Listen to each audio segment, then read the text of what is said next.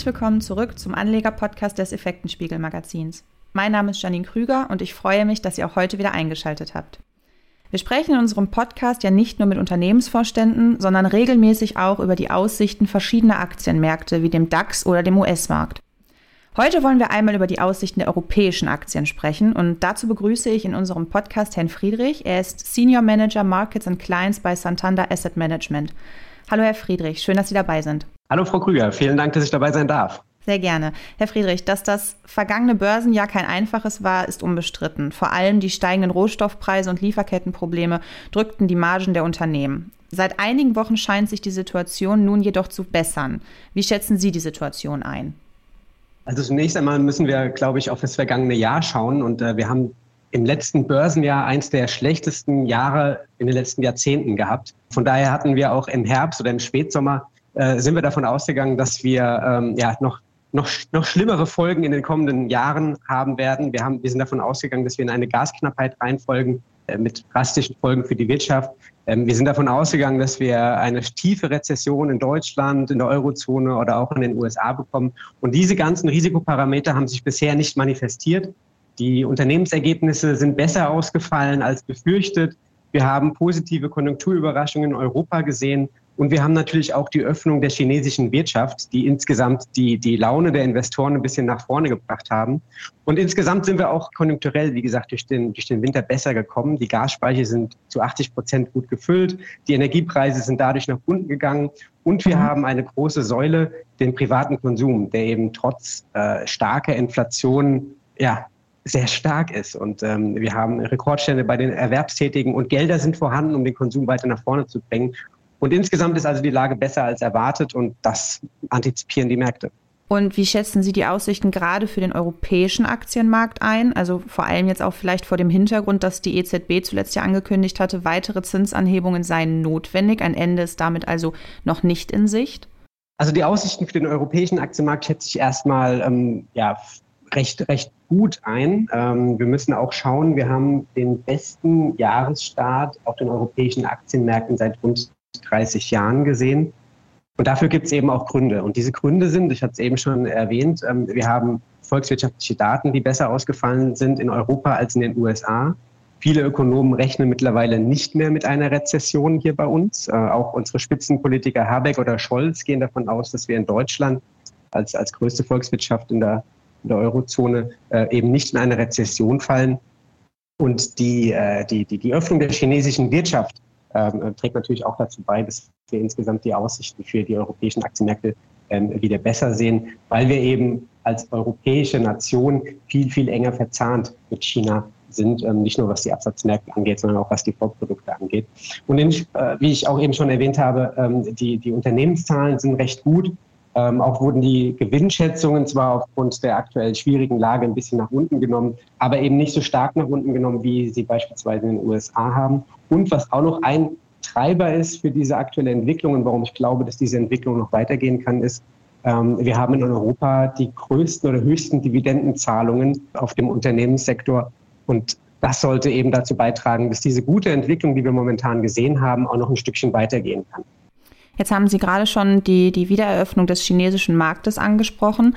Welche Rolle spielt das vor allem nach den Corona-Jahren? Die hatten ja diese ähm, Null-Covid-Strategie. Ja, also ich glaube, wir müssen hier erstmal festhalten, dass diese, die Öffnung der chinesischen Märkte äh, im Dezember 2022 ähm, recht überraschend kam. Also nicht nur was die Geschwindigkeit angeht, sondern auch was das Ausmaß der politischen Kehrtwende äh, betrifft. Ähm, wir haben in China die letzten drei Jahre ähm, ja eine wahre Corona-Mauer um das Land gehabt. Also ähm, jeder, jeder kleinste Ausbruch wurde ja dann versucht, im Keim zu, zu ersticken. Ähm, und innerhalb weniger Wochen haben wir da einen wahren weltweiten Corona-Hotspot gesehen, nicht, äh, nicht äh, zuletzt aufgrund der ähm, chinesischen Neujahrsaktivitäten, die wir im, im Januar, Februar gesehen haben. Und ich gehe davon aus, dass, dass, dass, dass, dass diese Infektionshöhepunkt, ähm, dass der jetzt wahrscheinlich Ende Februar, Anfang März hinter uns liegen sollte. Und dann glaube ich schon, dass die chinesische Wirtschaft auch wieder, was das Wirtschaftswachstum angehen kann, ähm, äh, wieder deutlich zulegen wird und wahrscheinlich sogar ein Wachstum von mehr als 5 Prozent erreichen kann. Ähm, und wir haben in, in, in China auch die, oder eine andere Situation, was die, was die Inflation angeht. In, ähm, in, in China haben wir keine Hyperinflation oder ja, der Begriff vielleicht ein bisschen übertrieben, aber wir haben keine sehr starke hohe Inflation. Wir haben Inflationsraten von um die zwei Prozent. Das heißt natürlich, dass die Notenbank hier nicht entgegenwirken muss. Ähm, und die äh, Notenbank, aber auch die Regierung haben geldpolitisch, aber auch fiskalpolitisch Möglichkeiten, die Wirtschaft zu stimulieren. Und das sollte natürlich auch der, der europäischen Wirtschaft zugutekommen, ähm, weil wir eben dann auch bessere Lieferketten haben und eben einen aktiveren Welthandel haben. Und das sollte insbesondere exportorientierten Nationen, wie wir sie eben hier in Europa haben, ähm, sollte das natürlich dann auch unterstützen. Jetzt haben Sie gerade schon die Zinsanhebungen angesprochen. Ähm, jetzt flammt ja immer wieder dann Zinssorgen auch an den Börsen auf, gerade immer vor den Sitzungen der großen Notenbanken.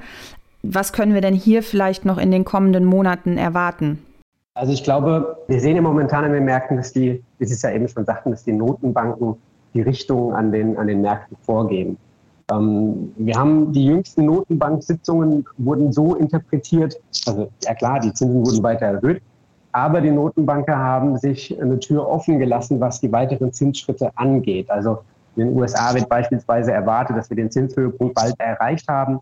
Ähm, und das hat natürlich dann dazu beigetragen, dass die Märkte insgesamt sehr positiv auf diese Notenbank-Sitzungen reagiert haben. Was wir dann aber gesehen haben, ist, dass äh, in den USA der, der Arbeitsmarktbericht sehr, sehr positiv reingekommen ist.